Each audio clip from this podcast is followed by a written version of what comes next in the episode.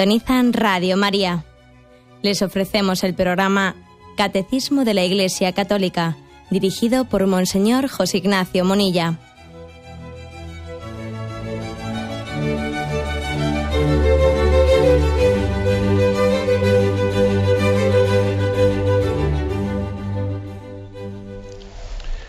Un cordial saludo a todos los oyentes de Radio María. Un día más, con la gracia del Señor, proseguimos el comentario del Catecismo de nuestra Madre la Iglesia. Estamos en la explicación de la oración y en concreto en el Antiguo Testamento, repasando las grandes figuras que son para nosotros modelos de oración. Entramos en un apartado nuevo, a partir del punto 2581, donde se habla de Elías, los profetas. El apartado anterior había sido el rey David. ¿eh? Ahora entramos en Elías, los profetas y la conversión del corazón, así tiene como título. El primero de los puntos es el 2581, que dice así. Para el pueblo de Dios, el templo debía ser el lugar donde aprender a orar. Las peregrinaciones, las fiestas, los sacrificios, la ofrenda de la tarde, el incienso, los panes de la proposición, todos estos signos de la santidad y de la gloria de Dios, altísimo, pero muy cercano, eran llamamientos y caminos para la oración. ¿eh? Lo dejo aquí, luego continúo. Insistencia, pues, en que el templo, en templo era el lugar donde se aprende a orar. El lugar en el que se aprende a orar. No solo el lugar en el que se ora, fijaros bien, sino el lugar en el que se aprende a orar. En el fondo, porque también se aprende, las cosas se aprenden no en una clase teórica, sino que la oración es un aprendizaje que se hace haciendo, se camina andando, ¿eh? y se aprende y se aprende a nadar, pues pegándose el chapuzón y, también a veces pegándose un trago de agua. ¿eh? Así, así es la oración. La oración no puede ser una clase teórica. La, la mejor escuela de oración es la que tiene lugar practicándola.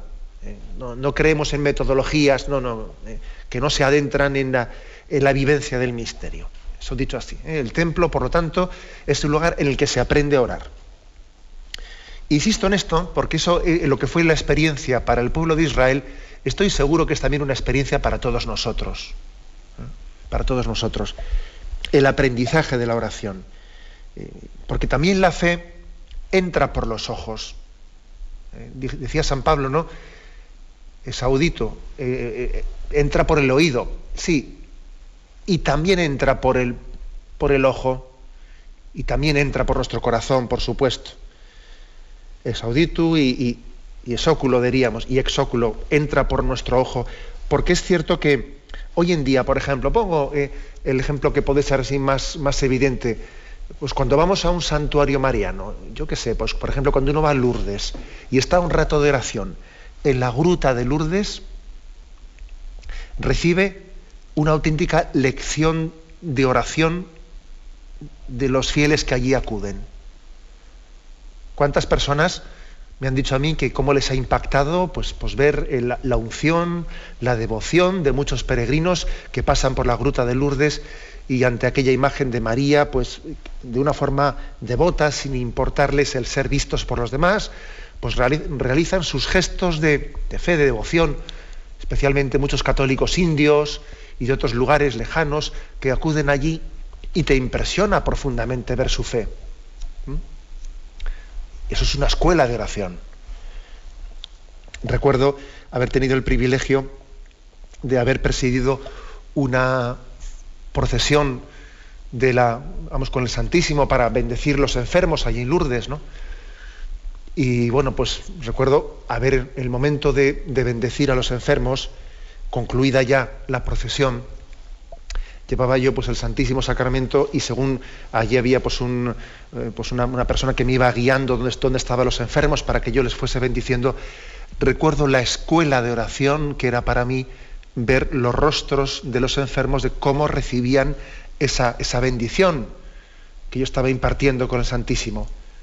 Recuerdo un rostro de un enfermo que no lo olvidaré nunca, que cuando me acerqué hacia el lugar donde estaban las camillas,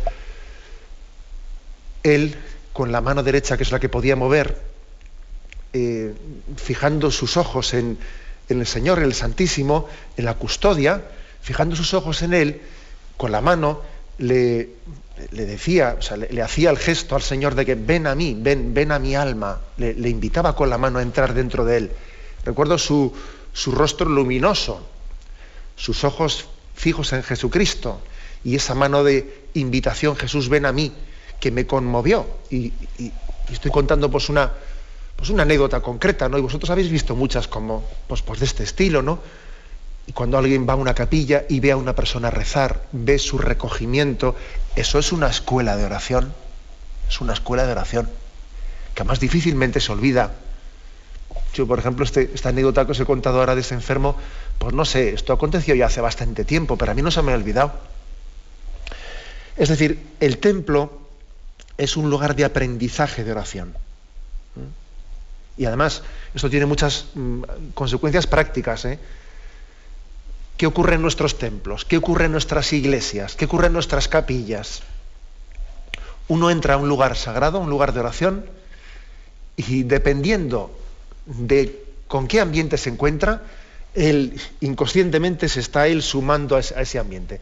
Si uno entra en un templo, ahí ve que todo el mundo está hablando, o hay un ambiente de disipación, la gente dentro se saluda como si estuviesen dándose noticia de esta semana, ¿qué tal te ha ido? Y no sé qué. Bueno, y está todo el mundo hablando y charlando, y nadie hace un gesto de devoción, nadie.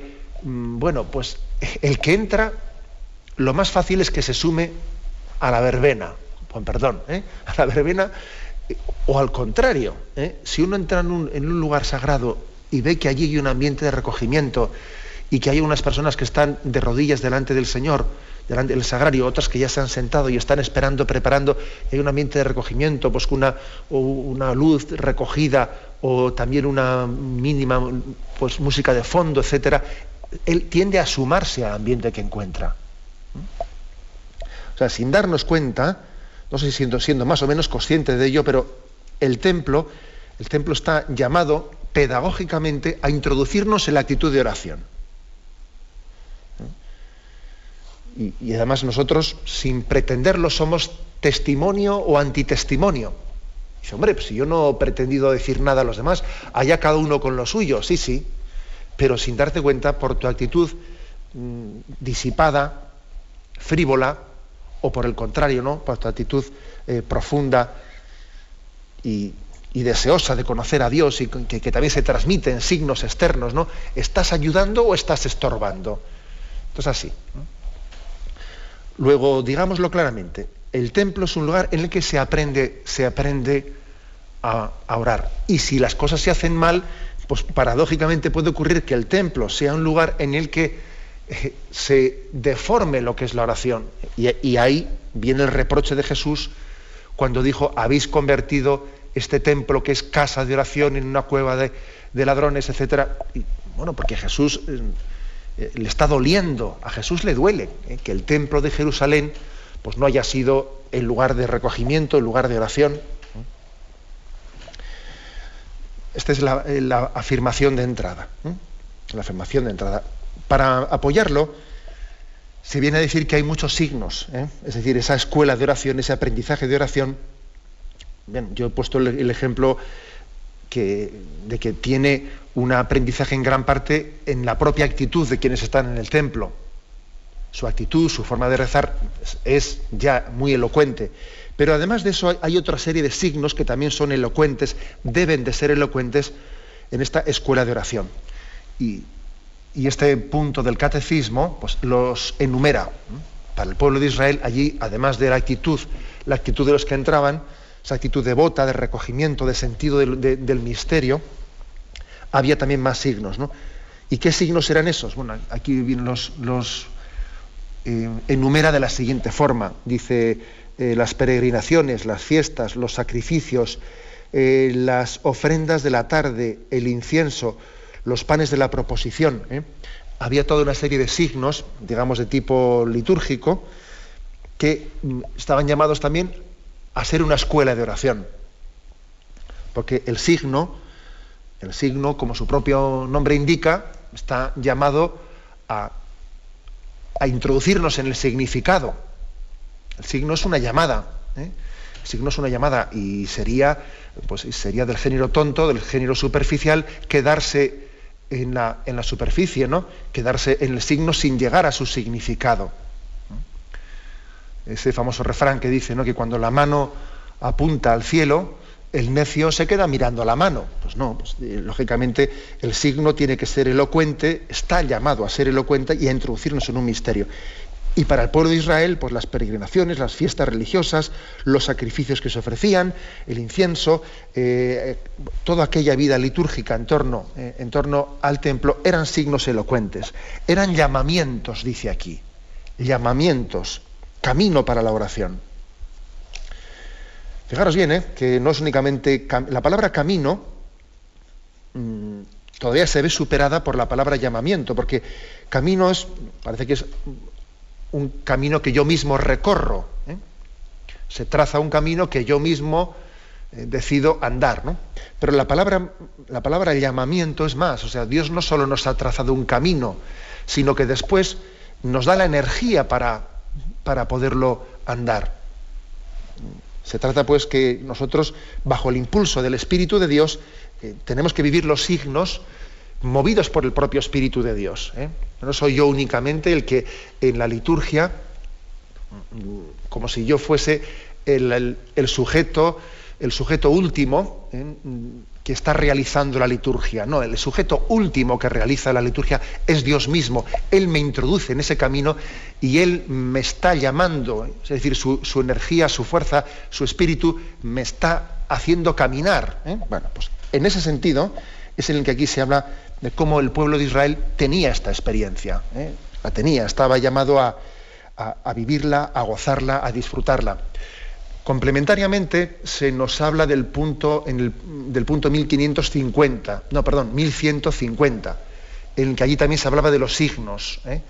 estos signos elocuentes. Y también existió, existieron, pues dice aquí, signos litúrgicos de la antigua alianza eh, se pueden nombrar los siguientes, eh, la circuncisión, la unción y la consagración de los reyes y sacerdotes, la imposición de manos, los sacrificios, sobre todo la Pascua. Bueno, en este otro punto complementario al que nos remite aquí el catecismo, se nos habla de cuáles fueron los signos visibles eh, de la antigua alianza, que eran una especie de prefiguración de los sacramentos de la nueva alianza. Los signos de la antigua alianza fueron estos: ¿eh? circuncisión, la unción y la consagración de los reyes y sacerdotes, la imposición de las manos, los sacrificios y sobre todo la Pascua. Esto era una especie como de adelanto, prefiguración de los sacramentos, de lo que estaba por llegar en Jesucristo. Pero digamos que esos signos eran necesarios para hacer oración, porque el hombre, el hombre, eh, pues no, no es un espíritu desencarnado, no, nosotros tenemos también nuestra necesidad de, signos visibles para entrar en comunión y en contacto y en oración y en diálogo con el Dios invisible. Dios tiene misericordia de nosotros y se adapta pedagógicamente a nuestra capacidad de entender. El Señor ha tenido misericordia y ya en el Antiguo Testamento el Señor estaba adaptándose a nosotros. Por una parte el Señor se resistía porque cuando, cuando el pueblo o cuando David eh, le dice voy a construir un templo, etcétera, eh, le frena, le frena. Le frena porque se da cuenta de que, aunque tenga buena intención, el hombre siempre tiene el peligro de meterle, de pretender meterle a Dios en sus categorías, ¿no? Y entonces le frena. Pero le frena no para decirle que no, sino para purificarle para hacerle entender que sí, que Dios está dispuesto a venir a nosotros, a hacerse presente en unos signos, a vivir en un templo, pero tenemos que purificarnos para que eso no sea una religiosidad manipulable, para que sea una religiosidad en la que respetemos la soberanía de Dios y no, y no pretendamos meterle a Él en nuestros conceptos. Por eso primero le frena, primero le dice que no, pero más tarde, después de irle purificando, en su misericordia, construye, eh, le, permite al hijo de David, a Salomón, construir el templo y habitar entre nosotros. Pero la historia, la historia, la historia de los profetas, que es lo que ahora vamos a explicar, demuestra que Dios tiene que estar continuamente mm, llamando la atención, purificando, para que esa cercanía que tiene de estar con nosotros a través de signos, habitando en el templo, nosotros, nosotros no hagamos de ella una manipulación, para que no deformemos el rostro de Dios, para que nosotros estemos siempre buscando su gloria y no pretendamos manipular la gloria de Dios a nuestro servicio, al servicio de nuestros caprichos y de nuestras sensibilidades o ideologías. Este es, por lo tanto, ese equilibrio que tiene Dios con nosotros en su misericordia, pero en ese camino de purificación. Tenemos un momento de reflexión y continuamos enseguida.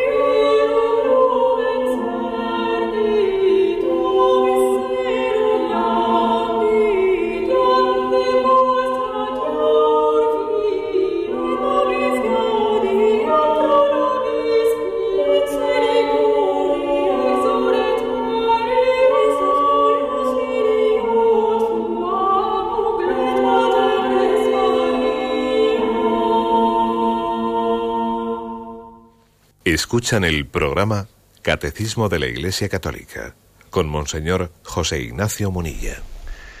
Continuamos con el punto 2581, después de habernos dicho cómo el templo, el templo de Jerusalén, era el lugar de aprendizaje a la oración a través de muchos signos litúrgicos elocuentes que allí se hacían. Después, sin embargo, hace la siguiente matización. Dice, sin embargo, el ritualismo arrastraba al pueblo con frecuencia hacia un culto demasiado exterior. Era necesaria la educación de la fe, la conversión del corazón. Esta fue la misión de los profetas antes y después del desierto, perdón, del desierto, destierro, perdón. Em, es decir, que siempre existió un riesgo de ritualismo. Por eso Yahvé no le puso reticencias, reticencias a la construcción del templo. Sí, finalmente eh, Yahvé bendijo la construcción del templo, pero estuvo siempre presente a través de sus profetas para superar el peligro del ritualismo o de un culto exteriorista. Vamos a hablar un poco de este tema. ¿eh? El tema de por qué tenemos, o sea, de dónde nace este peligro del ritualismo del culto exteriorista, si os parece. ¿eh? Porque os podéis, imaginar que esto no es un peligro exclusivamente del Antiguo Testamento. También nosotros, ¿eh? en este aquí y ahora, tenemos un peligro de ritualismo, de culto exteriorista. ¿eh? Y el Señor, acordaros de, palabras como, como aquellas que dice, este pueblo me honra con sus labios, pero su corazón está lejos de mí sus palabras no me, no, me complacen. Hay palabras muy duras en las que el Señor a través de sus profetas nos viene a decir, mira, ese culto que, me dirigís es un culto vacío, es un culto vacío. Muchas veces solemos achacar, achacar, eh, pues para explicar de dónde, de dónde, nace el ritualismo, etcétera, solemos achacarlo, en mi opinión, a una explicación equivocada, que es, bueno, que eh, supuestamente que el ritualismo o el culto exteriorista tiene su razón de ser, su, su, causa, en que, claro, si uno tiene una oración muy reiterada, muy reiterada, eh, de la reiteración cae en la rutina, porque uno se acostumbra a todo. Si está todos los días hablando con Dios, con Dios, pues al final eso ya pues, no, eh, pierde en él pues, eh, el impacto, la novedad que tiene, y entonces se acostumbra a todo y acaba siendo un ritualismo. Bueno, pues yo la verdad es que no me creo, no me creo esta explicación. No me la creo. Porque es que detrás de esta explicación parece que eh, como si nuestro encuentro con Dios, lo importante del encuentro con Dios fuese el impacto psicológico que provoca en mí la novedad. Claro, cuando algo es totalmente novedoso, si alguien que nunca ha conocido nada se le lleva a un sitio, pues ese día para él es una novedad tremenda, ¿no? Ya, pero lo valioso de nuestro encuentro con Dios no es el impacto psicológico que, tiene en mí algo eh, que, no conocía yo. No, no, es que, vamos a ver, el encuentro con Dios, eh, la gracia del encuentro con Dios va mucho más allá del impacto psicológico. Eso es, eso es quedarse en la epidermis. Y además, si aplicásemos este este principio, este principio de que, de que todas las cosas buenas que se reiteran mucho, pues no son, pues pierden, eh, pierden su frescura, pues madre mía, si aplicamos esto a todos los aspectos de la vida, apliquémoslo también, por ejemplo, a la relación de los niños con los padres. Claro, un niño está siempre con sus padres y, el hecho de que sus padres le, le, den todos los días amor, todos los días le cuidan, etcétera, pues ya deja de tener para él esa significatividad, se acostumbra al amor de sus padres y es mejor que con sus padres esté solamente de vez en cuando, para que así cuando esté solamente de vez en cuando con ellos, pues agradezca más lo que hacen sus padres por él. Pues fijaros qué, qué, razonamiento, ¿no? O que uno diga, claro, es que si, el marido y la mujer están todos los días juntos, al final se cae inevitablemente en la rutina. Es mejor que vivan separados, ¿eh? que vivan separados cada uno que haga su vida y que se encuentren de vez en cuando para que así sus encuentros sean emocionalmente o psicológicamente sean más fuertes, ¿no? Bueno, ya veis que estoy un poco ridiculizando, pero bueno, ¿eh? es un razonamiento así un poco irónico el que hago, pero para desenmascarar también esa eh, pues esa falsa, eh, falsa explicación que se hace que para superar el ritualismo lo que hay que hacer es rezar menos. O ir a la iglesia una vez al mes en vez de semanalmente o en vez de diariamente. Porque así si vas una vez al mes, pues para ti será más novedoso, ¿no? Y si vas anualmente, pues no te digo nada, ¿no? Eso eh, hay que quitarlo de en medio, esa concepción. Porque detrás de ella estamos hablando en términos totalmente humanos. Estamos como pensando que lo, valioso de la oración es el impacto psicológico que, causa en mí la novedad. Y eso, eso es una, ¿eh? eso es una, es una bobada. Más bien hay una cuestión más profunda. El peligro del ritualismo y el peligro del culto exteriorista nace de, otro lado. ¿eh? Nace del riesgo de la doble vida de la doble vida. Esta sí que es la clave, en mi opinión, esta sí que es la clave. Que por una parte exista el rito litúrgico y por otra parte esté mi vida ordinaria. Como si el cultivo del espíritu, de lo espiritual, fuese un capítulo aparte en nuestra vida.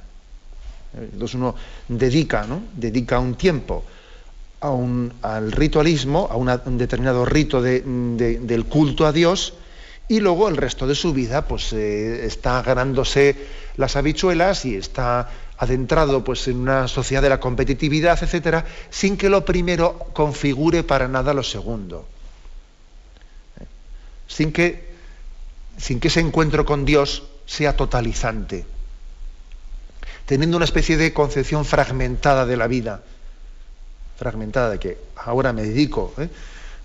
al cultivo del espíritu, como quien se dedica a ir al gimnasio y allí durante un tiempo, pues bueno, ¿no? pues hace, eh, pues hace unas, prácticas para estar en forma y luego va y se sienta en un comedor y con sus amigos se pega una comilona, una comilona que luego tendrá que volver a ir al gimnasio pues para, pues para quitarse todas las grasas y quemar las grasas de la comilona que se ha pegado, ¿no? Pero hombre, pues, pues no sé si tiene mucho sentido eso. Que yo vaya al gimnasio para intentar eh, quemar las, eh, todas las, calorías del sobreexceso de comida que estoy teniendo. Pues no sería un poquito más normal que yo tenga una íntegramente, ¿no? una integridad de vida en la que no esté cayendo en contradicciones que eh, estoy comiendo desequilibradamente y, y luego tengo que, hacer algo, ir al gimnasio para... explico, este ejemplo lo traslado a la vida espiritual. Y en la vida espiritual pues pasa algo por el estilo, que uno puede... Existe este riesgo que tenga una, un cultivo de un culto, o sea, un cultivo de una relación con Dios, un culto a Dios que, es, que no tenga nada que ver con el resto de su vida. Es más, que puede haber otros pasajes de su vida que sean totalmente contradictorios con ese cultivo del espíritu.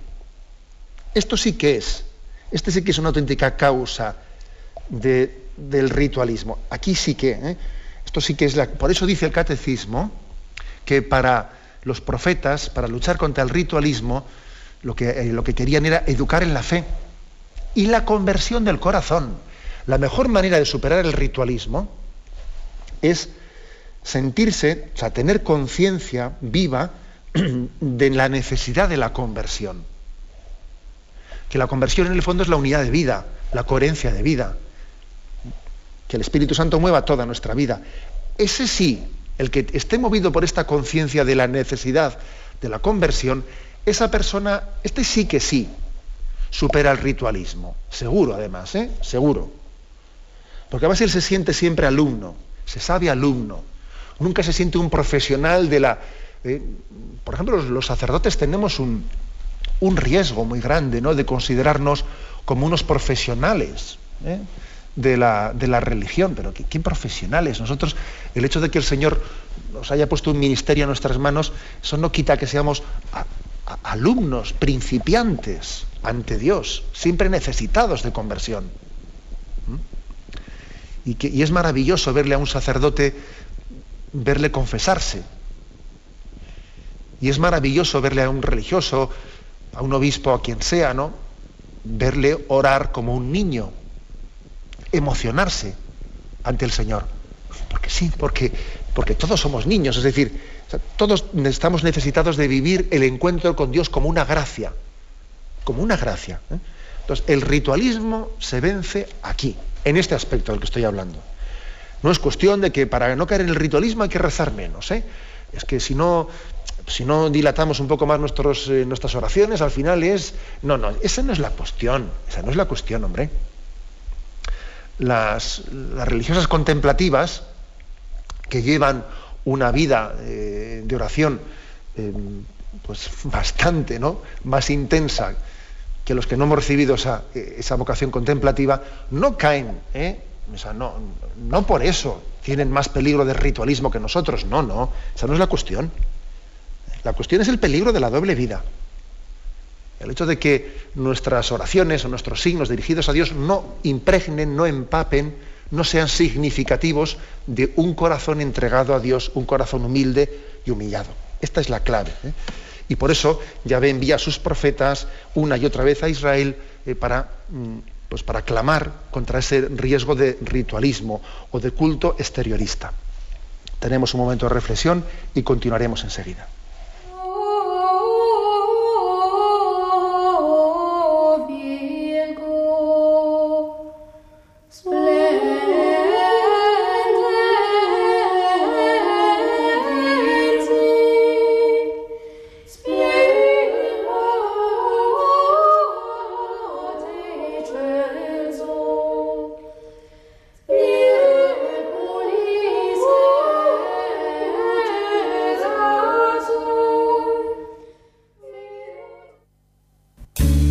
En María fueron guardados los tesoros de Dios, que la escogió como madre singular. El Verbo esperó el tiempo concreto para desposarse en ella con la naturaleza humana.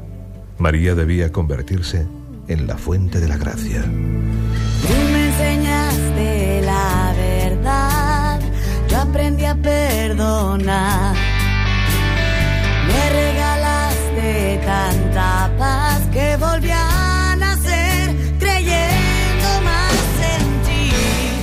En este Adviento, Radio María te invita a vivir la esperanza cristiana al calor de las ondas. Participa en el proyecto de la Virgen para acompañar a cada hermano en el camino que lleva a Cristo. Construye con nosotros la radio de la esperanza para que la voz de la Madre se escuche en cada familia. Participa con tu donación en cualquier sucursal del Banco Popular o sus filiales en la cuenta de la Asociación Radio María. También puedes hacerlo por transferencia bancaria, giro postal o cheque a nombre de Asociación Radio María, enviándolo a Radio María, calle Princesa número 68, segundo E, 28008 de Madrid. Espera con nosotros el momento culminante de la historia de la salvación. Este Adviento, espera en María. Radio María, la fuerza de la esperanza.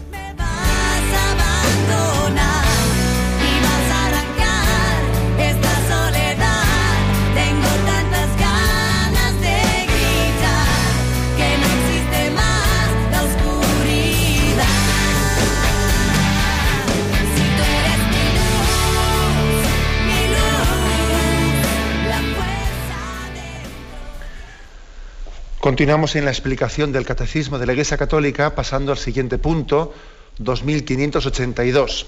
Y dice así, Elías, Elías es el padre de los profetas, de la raza de los que buscan a Dios, los que van tras su rostro.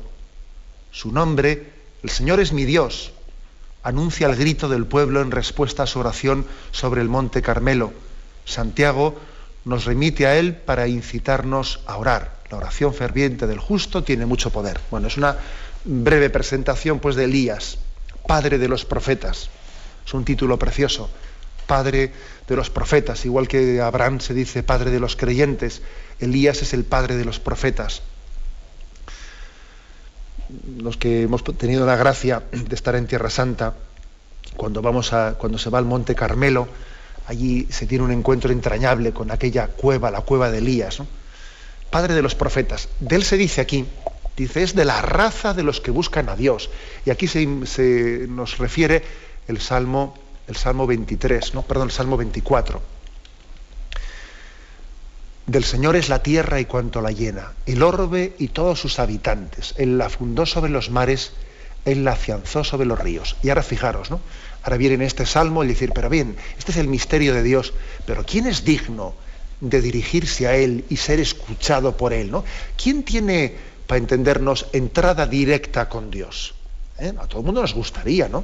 Nos gustaría tener una entrada directa. Y dice, ¿quién puede subir al monte del Señor? ¿Quién puede estar en el recinto sacro?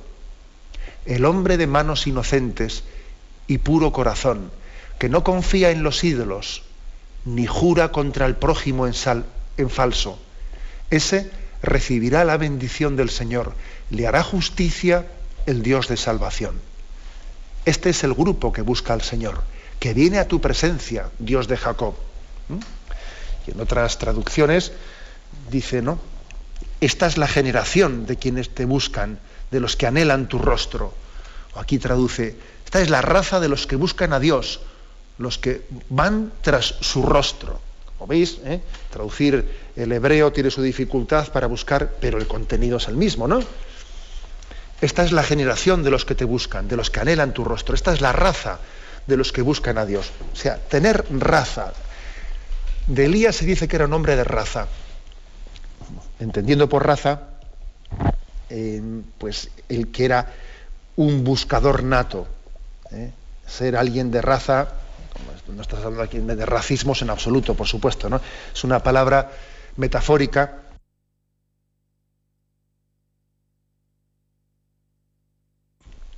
Que en vez de ser unos cumplidores, unos cumplidores, eh, bueno, aquí utilizo yo la palabra cumplidor en sentido negativo, ¿no?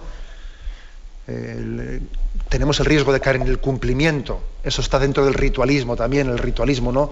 Cumplimiento. Yo ya he cumplido, ya he cumplido. Bueno, cumplimiento es cumplo y miento. ¿eh? Cumplo y miento porque lo cierto es que no he cumplido.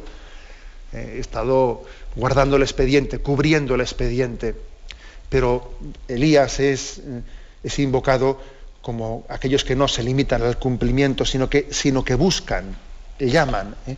Y uno recuerda aquí las palabras de Jesús el que busca encontrará, al que llama se le abrirá. El tener deseo de Dios, el tener deseo de conocer el rostro de Dios. Como busca la cierva corrientes de agua viva, así mi alma te busca a ti, Dios mío. Tiene sed de Dios, del Dios vivo. Elías pues es un, un buscador, un hombre que no se arredra ante nada, que ante la búsqueda de Dios pasa por lo que haga falta, ¿no? Por penurias, por pruebas. La llave, si, se puede hablar en estos términos, ¿no? La llave mm, secreta, que es muy pública, pero la llave secreta, la clave, ¿no? Para entrar en Dios, para entrar en el corazón de Dios, es el deseo de encontrarle. ¿Eh? Esto, eh, frente, frente a toda la tentación de muchos filósofos que se han pensado que a ver qué tipo de secreto, ¿no?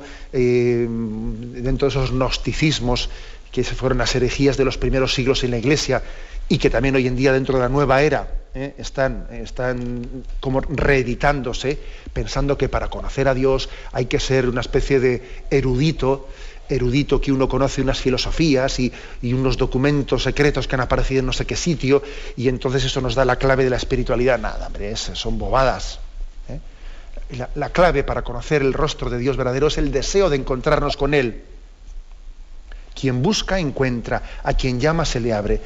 Y, y de Elías, el padre de los profetas, se dice algo maravilloso, ¿no?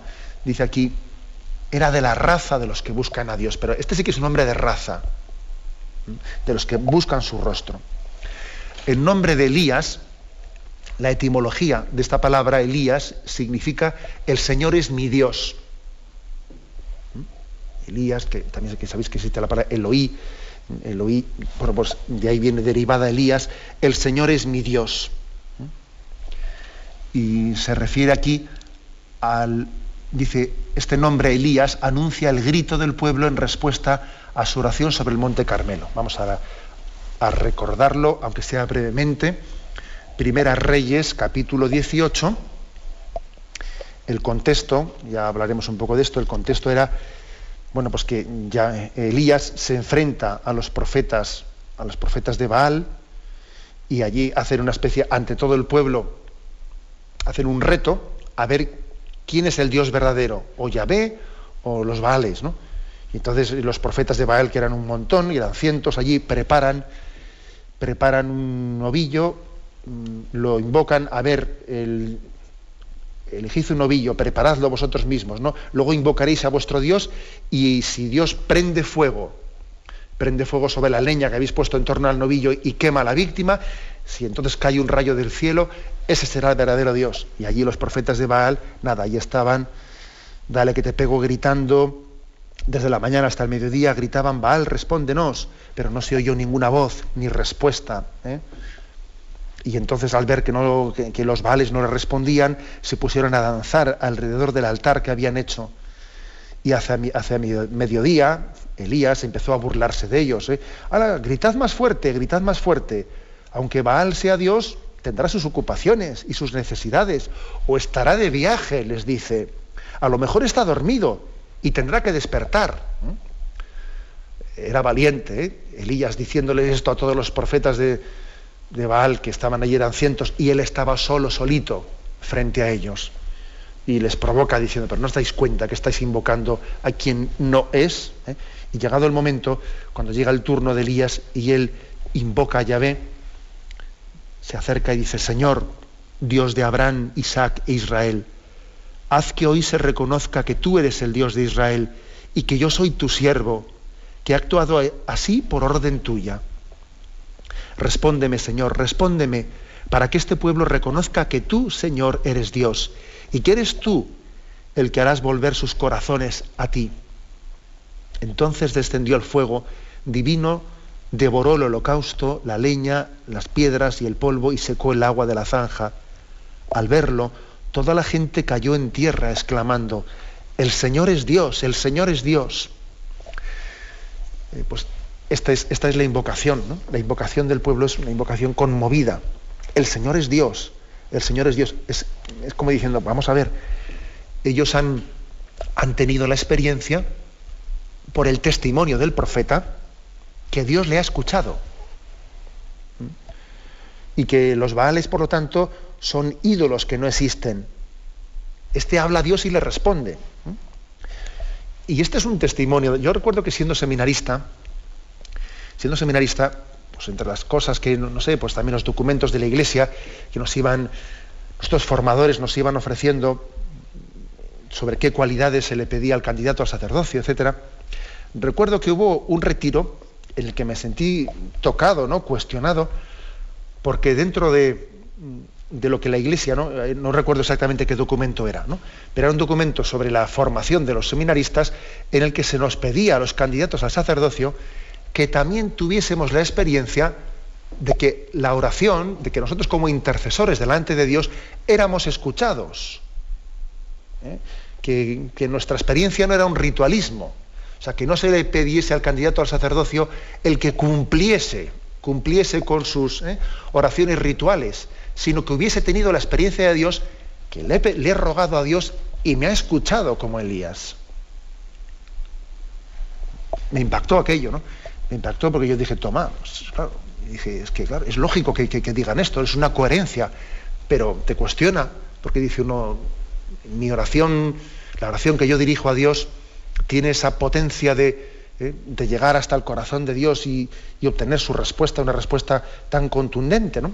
Bueno, evidentemente no es que pretendamos eh, pues un literalismo de la aplicación del caso de Elías a nuestra. No, no pretendemos una aplicación literalista pero mm, tampoco, tampoco interpretemos el episodio de Elías en un sentido simbólico, como si el hecho de que Dios nos escuche la oración fuese más bien una metáfora. No, no, Dios escucha realmente nuestra oración, si la dirigimos con hambre y sed de Él.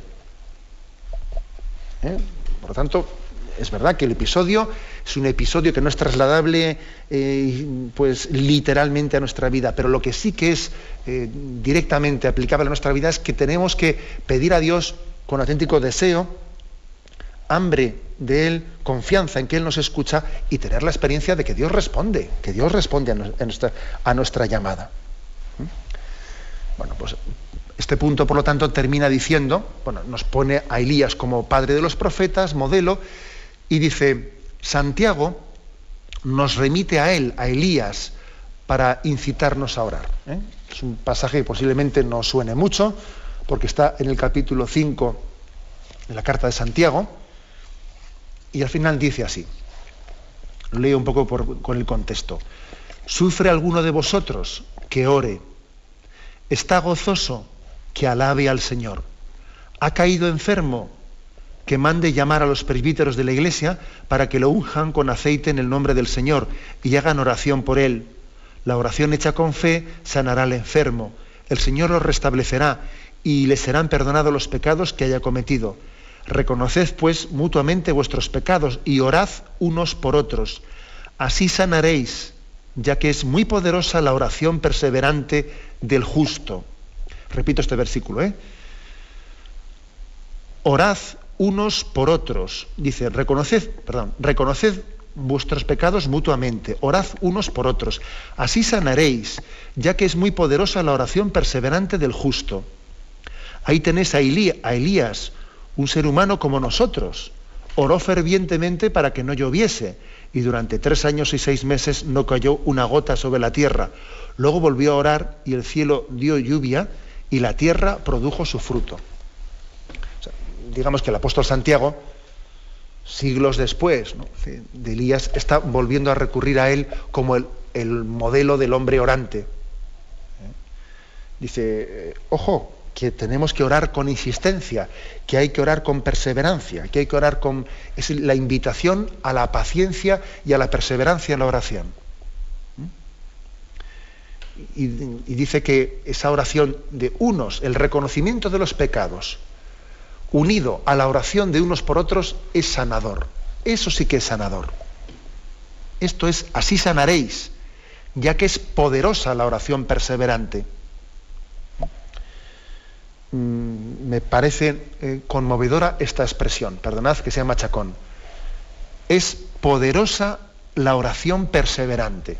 Porque el hecho de que nosotros tengamos una oración, empiezo a rezar, lo dejo, un día pido, otro me olvido, esa falta de perseverancia en la oración es indicativa de la falta de fe en la oración o de la falta de confianza en Dios. La no perseverancia indica mucho.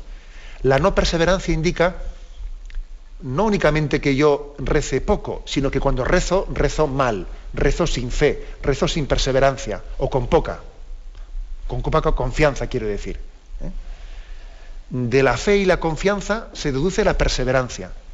Si no hay perseverancia, es que creo, pero no mucho. La prueba es que para otras cosas las que creemos de verdad, ahí sí que somos perseverantes. Ahí sí que, sí que no se nos olvida nunca. ¿Eh? Que cuando llega el día del cobro del sueldo, eso no se nos olvida. ¿Eh? Perdonad así un poco a la eh, que meta el dedo en la llaga, pero es así. La perseverancia indica fe. Y entonces aquí se está diciendo que hay una potencia muy grande en la oración perseverante. ¿eh? Y Elías, y Elías es el, hombre que ora día y noche y es, y es fiel, es fiel porque confía en Dios. ¿eh? Y es el hombre de raza, el hombre que busca el hombre que tiene hambre y sed del Dios vivo y todo lo espera de él. Este es el modelo, el auténtico modelo que supera todo ritualismo y culto exteriorista. Es el profeta elegido como padre de los profetas para irnos purificando en nuestra relación con Dios. Lo dejamos aquí y vamos a dar paso a la intervención de los oyentes. Podéis llamar para formular vuestras preguntas al teléfono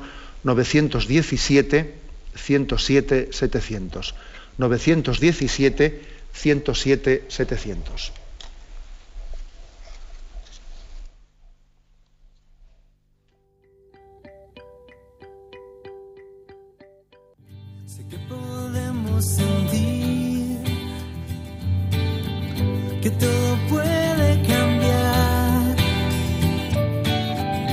917 107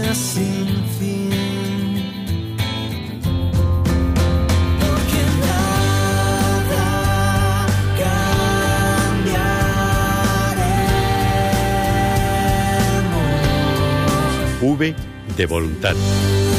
O de oración. L de luz. U de útil. De necesario. T de tiempo. A de amor. R de respuesta. I de ilusión. O de más oración. Voluntario.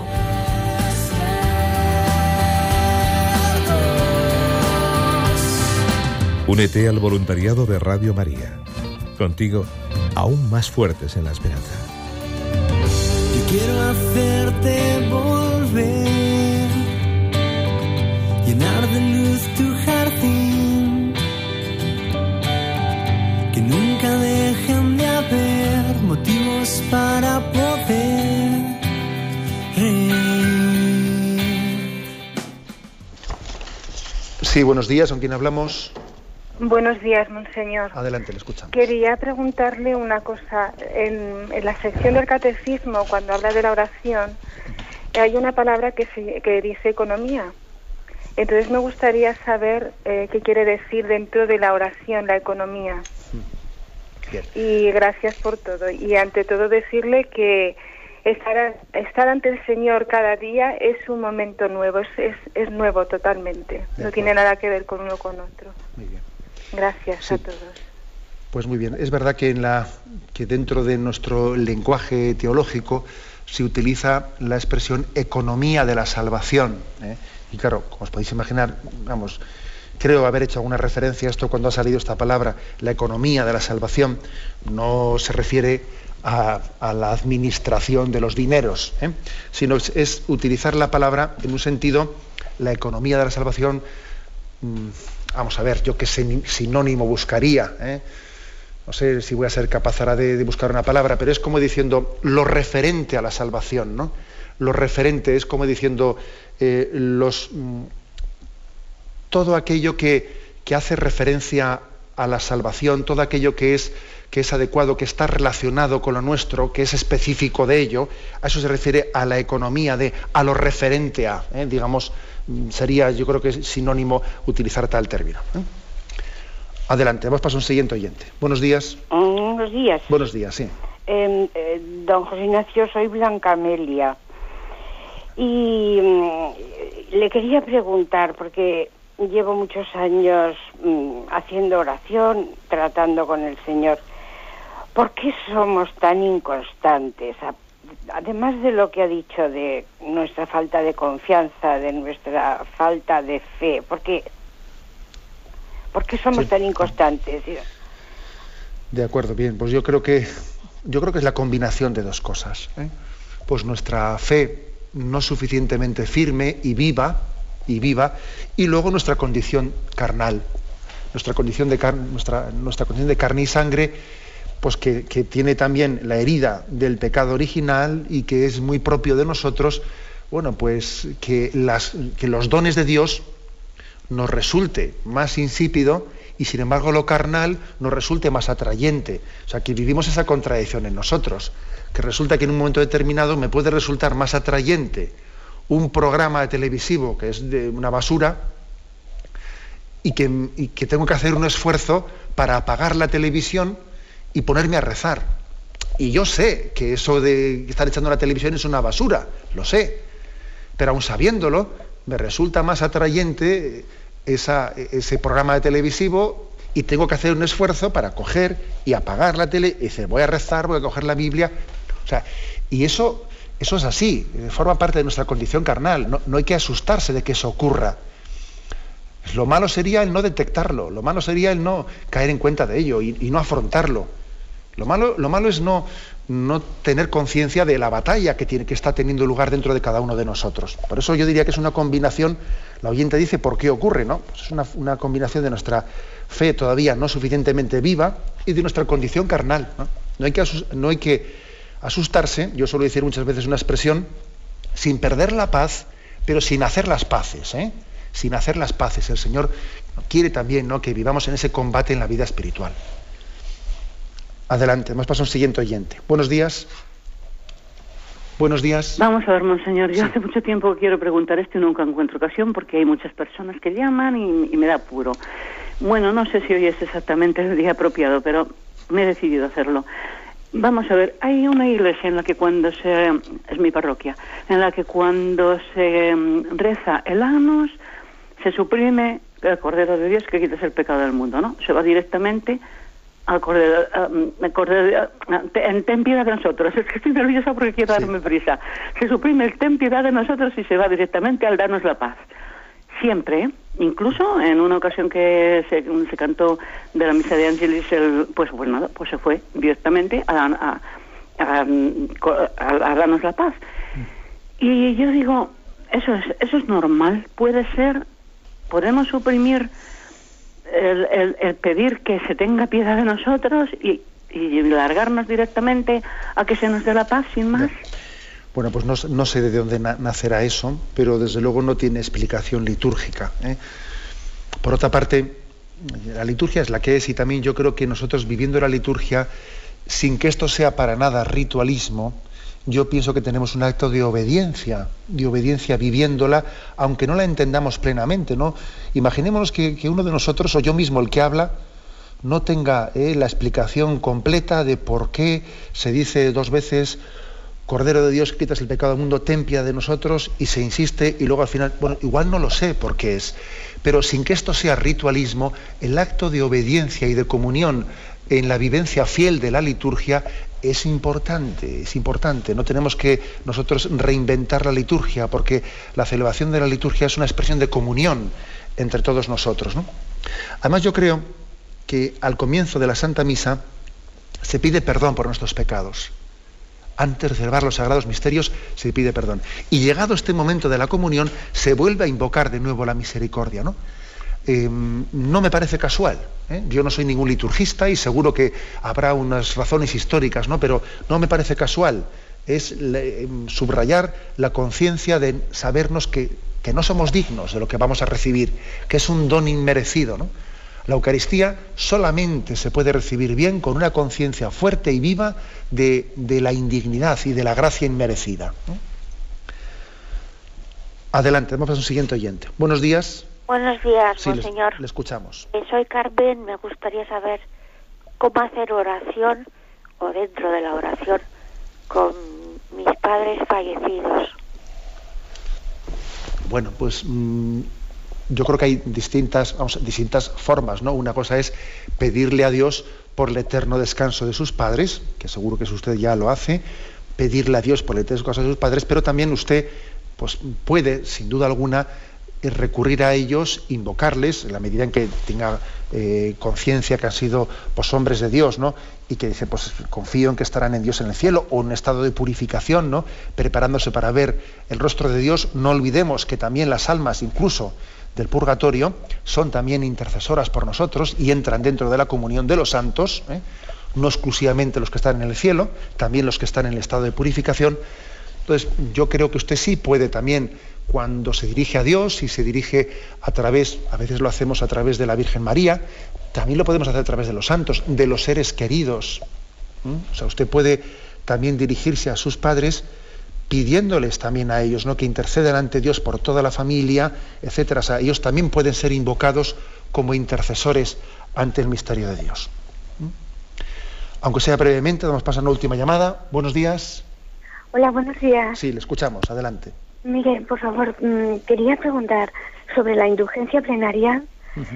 Eh, yo es que eh, en algunas ocasiones mm, tengo dudas porque no todos los sacerdotes coinciden en saber, eh, por ejemplo, ayer me dijeron que podíamos pedir por el Papa en la misa y por los sacerdotes y teníamos la indulgencia plenaria porque era el primer jueves de mes.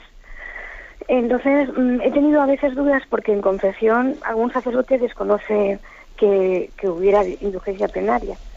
Mm, yo me, a veces estoy un poco confundida, me imagino que no es obligatorio que todos los sacerdotes lo sepan, pero era para que me aclarara usted porque uno me dijo, pues no lo sé seguro, pero te puedo decir que si tienes impuesto el escapulario, todos los días que tenga que ver algo con el Carmelo, al tener impuesto el escapulario, pues tienes indulgencia plenaria si ofreces la misa, estás en gracia de Dios y comulgas. Y no, más que nada era porque me aclarara lo de la indulgencia plenaria y porque... De acuerdo. Mire, bueno, la verdad es que, pues hombre, los sacerdotes debiéramos estar formados, ¿no? En estos aspectos para explicarlo, debiéramos de estarlo. Aunque también voy a decir una cosa, cuando nos preguntan alguna cosa a la que no estamos suficientemente formados, pues la mejor respuesta que se puede dar es la, respuesta que le dio ese sacerdote. Pues, pues ahora mismo no lo sé bien, o, ya lo consultaremos, lo miraremos, ¿no? Pienso que también el pueblo de Dios se le da una lección cuando uno, pues bueno, pues en vez de pretender decir lo que no estoy seguro, pues decir lo voy a consultar y etcétera. El tema de las indulgencias en el catecismo está a partir del punto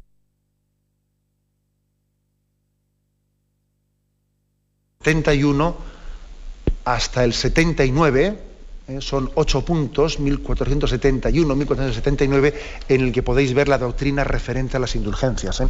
Ahora nos falta un minutillo y yo pienso que no es, eh, que no es, no, tengo tiempo material, pero decir que como estamos en el año jubilar sacerdotal, en el año jubilar sacerdotal, todos los primeros jueves de, mes tienen esa, oferta hecha por el Papa de indulgencia plenaria.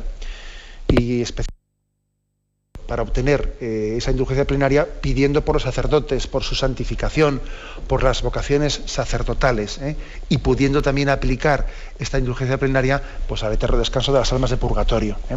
Pero bien, si Dios quiere, ya buscaremos también el día para dar un repasillo más a la doctrina de las indulgencias, que la explicamos en su día, pero que comprendo que siempre hay que dar vueltas también a cuestiones, ¿eh? pues también que a veces se cuestan más entenderlas. Me despido con la bendición de Dios Todopoderoso, Padre, Hijo y Espíritu Santo. Alabado sea Jesucristo.